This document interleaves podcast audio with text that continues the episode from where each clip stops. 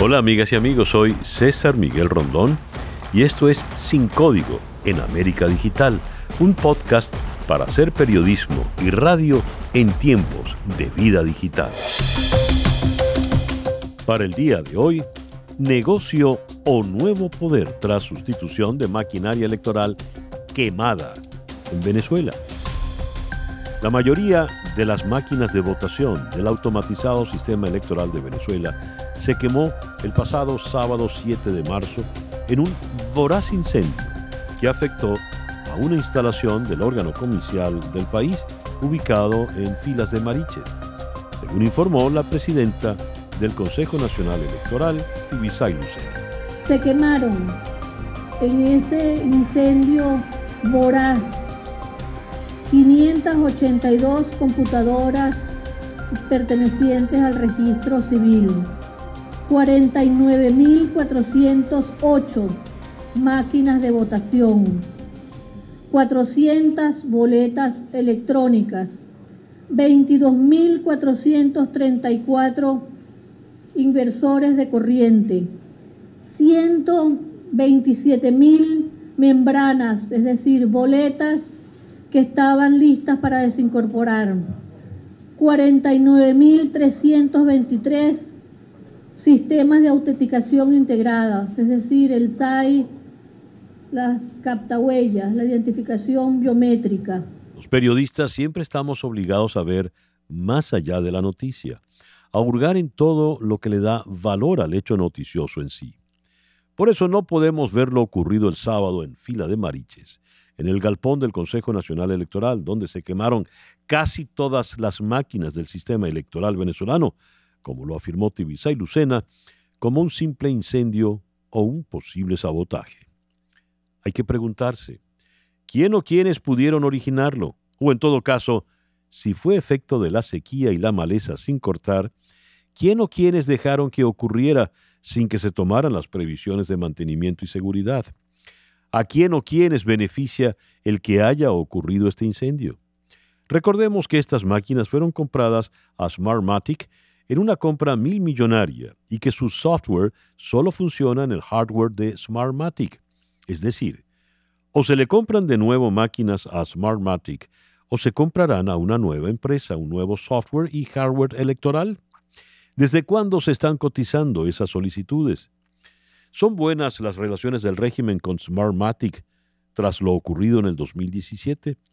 Recapitulemos. En agosto de 2017, estos eran los titulares.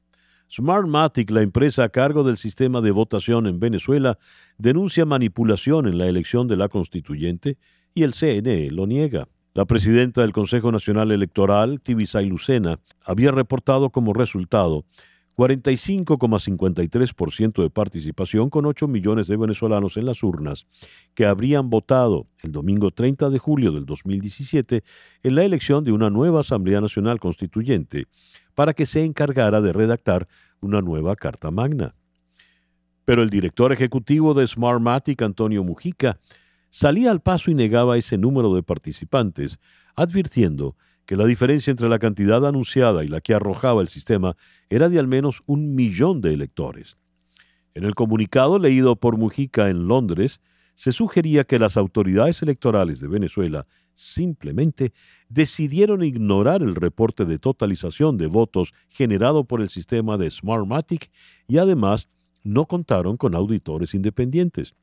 Escuchemos las palabras de Mujica. Hoy, con el más profundo pesar, tenemos que informar que la data de participación del pasado domingo 30 de julio para la elección de la Asamblea Constituyente fue manipulada. El sistema automatizado utilizado en Venezuela está diseñado para que en caso de manipulación su detección sea inmediata y muy fácil. Gracias a la existencia de este robusto sistema automatizado, es que podemos saber, sin lugar a dudas, que en las pasadas elecciones de la Asamblea Nacional Constituyente hubo una manipulación del dato de participación. ¿Qué ocurrió y por qué garantizamos los resultados de todas las elecciones anteriores, pero no podemos decir lo mismo de estas. Nuestro sistema automatizado está diseñado para evidenciar cualquier manipulación. pero deben existir personas observando el sistema y esperando esas evidencias, los auditores. En esta elección no hubo auditores de la oposición porque ésta no participó. Una vulnerabilidad en cualquier elección que está claramente identificada es que el reporte de totalización que arroja el sistema en la sala de totalización al final de la jornada pueda ser ignorado por las autoridades a cargo de la elección con el fin de anunciar unos resultados distintos a los, a los resultados reales. Pasadas unas horas, Tibisay Lucena le contestó a Mujica. El Poder Electoral venezolano quiere informar sobre las graves declaraciones emitidas por el representante de la empresa proveedora del Consejo Nacional Electoral, Antonio Mujica. Se trata de una opinión sin precedentes por parte de una empresa cuyo único rol en el proceso electoral es la de proveer ciertos servicios y soporte técnico que no son determinantes en sus resultados. ¿Cómo no van a hacerlo si la máquina es la que arroja los datos? Además, citando datos internos del Consejo Electoral de Venezuela, Reuters había informado que solo 3.700.000 venezolanos habían votado a las 5 y 30 de la tarde del día de la elección. ¿Cómo se explica entonces que hora y media más tarde la cifra hubiera alcanzado 8.100.000 personas? Antes de ese impasse con Lucena y el régimen, entre el 2004 y el 2015, Smartmatic había participado en 14 elecciones y procesado más de 377 millones de votos en Venezuela. ¿Cuánto le costaron al Estado esas cerca de 49 mil máquinas de votación? ¿Cómo fue ese negocio? Y después del incendio del galpón del Consejo Nacional Electoral, ¿quiénes están detrás del nuevo negocio de compra de las máquinas necesarias para votar? ¿Serán los rusos, los chinos o los turcos los que venderán su software y máquinas a Venezuela? ¿Qué se sabe, por ejemplo, de la rusa Voshkov Company, que brindó apoyo electoral recientemente en Ecuador? ¿O de la otra empresa rusa, Kaspersky? Consultemos con Aníbal Sánchez, analista político venezolano y experto en asuntos electorales. Hola Aníbal, ¿de qué forma sustituirá el Consejo Nacional Electoral el sistema de votación perdido en el incendio? Hola César. Este, inmediatamente conocimos el incidente ocasionado por las llamas en los almacenes del CNE en Mariche, empezamos a escuchar las especulaciones de cómo podría ser el CNE para restituir el sistema de votación venezolano. 49 mil máquinas con sus componentes, es decir, sus cactahuellas, sus membranas de votación o tarjetas de votación, aparte de la fuente alterna de electricidad, fueron dañadas por las llamas. Esto hay que sustituirlo. De no sustituirlos, el, el gobierno actual venezolano solo tiene dos salidas, o pedir máquinas prestadas y los aliados que le quedan, precisamente China, Rusia, no son proveedores de sistemas automatizados de votación. Entonces tendríamos que recurrir probablemente a un sistema de votación manual, lo cual indudablemente estaría desempolvando desde ya viejos mitos acerca de la votación manual. Ya empezamos a escuchar el tema de que acta mata voto, pero también todo esto ocurre cuando más bien deberíamos estar discutiendo en Venezuela en la actualidad que correspondía no solo renovar las autoridades electorales, procesos que corren paralelo y que indudablemente las personas que asuman ahora eh, las riendas del poder electoral tienen que ser personas con experticia, que conozcan no solo el sistema electoral automatizado, sino probablemente de cómo desempeñar un sistema manual con alta competitividad. Pero también en este tiempo, que yo lo vengo diciendo desde el día de hoy, deberíamos estar sorteando el servicio electoral, todo ese contingente, ese plan de ciudadanía que hay que poner a trabajar en función de cuidar los votos a nivel de las mesas y las distintas juntas electorales. Gracias por sumarte a este episodio de Sin Código, Aníbal. Era Aníbal Sánchez. Sin dejar de lado el tema del negocio, ¿quiénes dentro del gobierno negociarán y a qué sector del chavismo representan? Esa pregunta es clave. En caso de no usar máquinas electorales y volver al sistema manual, ¿quién asegurará las actas? Los militares? ¿Y del lado de quién estarán los militares esta vez? Según un tuit de eh, Javier Ignacio Mallorca, según Protección Civil Miranda, los primeros reportes indicaban que el incendio en el galpón del CNE Mariche se inició por el fuego en la maleza circundante. De allí habría pasado a las instalaciones. Y es cuando vienen las preguntas. Eso no es material sensible de alta seguridad para la vida de la nación. Eh, no debe estar eso sumamente protegido por la Guardia Nacional. Eh, ¿Por qué no se ha manifestado ningún organismo de seguridad todavía? No había ni siquiera un extintor. ¿Cómo es eso que vino la candela? Ay, sí, chicos, se quemaron las cosas, no se salvó nada. ¿Qué hay detrás de todo esto y qué puede ocurrir ahora? Eh, si algún periodista domina y maneja la fuente electoral es Eugenio Martínez, así que vamos a Caracas para conversar con Eugenio. Eugenio, muy buenos días. Hola César, un gusto escucharte. Eugenio, a ver, según el gran titular del Universal de esta mañana, la señora Lucena dice, garantizamos al país el cronograma electoral previsto. Surge una pregunta inmediata. Si se quemó prácticamente todo o poco pudo salvarse de las máquinas, quiere decir que las máquinas no eran necesarias para llevar adelante una elección, porque ella dice que va a respetar el, cronograma. En, en, otras palabras, no le afecta el incendio. ¿Qué hay? ¿Cómo podemos interpretar esto? No, el, el, incendio sí es una pérdida significativa para, para la dinámica política y electoral del país, especialmente cuando se está hablando de, más allá del tema de las elecciones parlamentarias, de seguir presionando a Nicolás Maduro para que acepte una elección presidencial. Es decir, que uno de los principales componentes del sistema automatizado se haya perdido un incendio no es cualquier cosa, es un daño significativo e incluso nos pone en un escenario diferente al que estábamos en el día viernes. Por ejemplo, eh, como ya no están las máquinas, se perdieron en esencia todas las máquinas de votación. Eh, el CNE tiene al menos en este momento tres líneas de acción.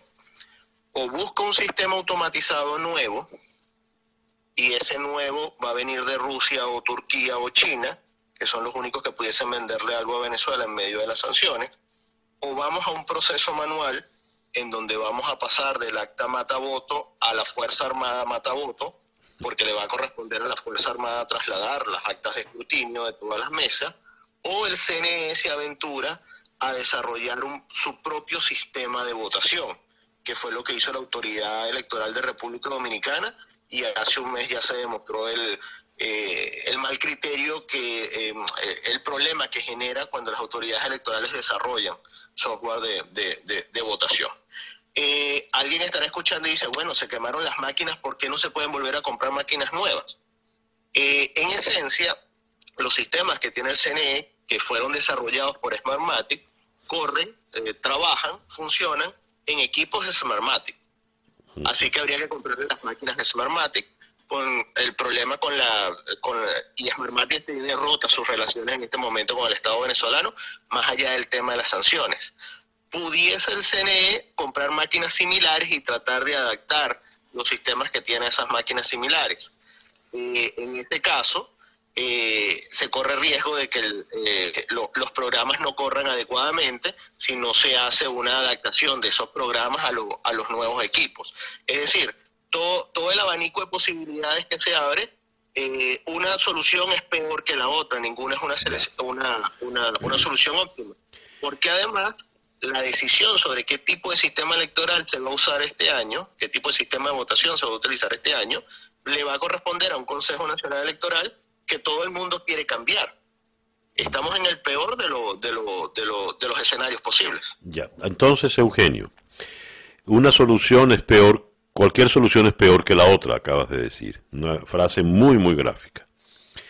Uno tiene que ver todas estas circunstancias con suspicacia. Si algún nombre despierta sospechas de tan solo decirlo en Venezuela, en la Venezuela de los últimos lustros, es Tibisay Lucena. Perdóname que te haga esta pregunta. ¿A quién en realidad beneficia ese incendio? Bueno, eh, aquí vamos a abrir un abanico de posibilidades porque beneficia al que va a vender nuevas máquinas de votación. Aquí hay un negocio evidente, porque sea cualquier decisión que se tome, hay que comprar nuevas máquinas a lo que se vaya un proceso manual. Así que hay un negocio de por medio. Va a haber un buen, un buen negocio y la República perdió, la, el Estado perdió la, la inversión en tecnología electoral que hizo durante los últimos 10 años, durante la última década. Más allá del tema del negocio, el sistema electoral dentro del chavismo siempre ha estado bajo el control de Nicolás Maduro y del círculo político cercano a Nicolás Maduro. Desde hace mucho tiempo, desde hace un par de años, algunos sectores del chavismo eh, han desconfiado de esa dinámica de control absoluto que tenía eh, Maduro sobre, sobre el sistema electoral. Así que este incendio es la excusa perfecta para cambiar el sistema y para tener una, un, sistema más, eh, más afín algunas corrientes del chavismo diferente a las, del, a, las de Maduro. Y en otro caso simplemente es ir a una votación manual donde independientemente del voto masivo que se tenga, el control de los militares en las mesas de votación es el que va a terminar determinando eh, en realidad quién gana o quién pierde dentro de la dinámica y cómo se ha venido comportando la Fuerza Armada venezolana en, en los últimos años. En el contexto, sí, en el contexto político actual, Eugenio, ya para concluir, donde tienes por una parte pendiente nombrar un nuevo CNE, por otra parte la discrepancia entre elecciones presidenciales y elecciones parlamentarias o ambas. Eh, donde se tiene la, discrepancia en de si se va o no se va a un proceso electoral. En ese contexto electoral, esa candela de del día sábado, ¿qué más quemó? ¿Qué, de, ¿Qué es lo que nos queda ahora, de verdad? Bueno, en realidad ese, ese incendio, provocado o no, porque quedan muchas dudas sobre los protocolos de seguridad en torno al almacén del Consejo Nacional Electoral, que antes era un almacén de una empresa de encomiendas internacional y debería tener una especie de zona de seguridad alrededor para evitar que lo que describe Ignacio Mallorca eh, ocurriese, pero sin entrar en ese tipo de, especulación, la pérdida de, todo el sistema de votación eh, imposibilita o hace mucho más difícil el avance de los acuerdos electorales, porque ya no se trata solamente de decir vamos a elecciones y hacemos todas las auditorías es que hay que construir desde un sistema electoral y después decidir ir a elecciones. Eh, en realidad la posibilidad de acuerdo que, existía hasta el día viernes eh, no es que se haya roto definitivamente, pero si ya era complicada, ahora lo es mucho más. Ya. Bueno, Eugenio, sospecho que volveremos a conversar eh, próximamente, en los próximos días, porque esto de verdad pica y se extiende. La candela está fresca. Muy bien. Gracias, Eugenio. Un abrazo. Era Eugenio Martínez, eh, como decía al principio, pues quizá el periodista que mejor maneja de forma más completa la fuente electoral, tiene años dedicado a eso. Una solución es peor que la otra. Vaya frase. Y bien, así hemos llegado al final de nuestro podcast por el día de hoy. Esto es Sin Código en América Digital, un podcast para hacer periodismo y radio en tiempos de vida digital.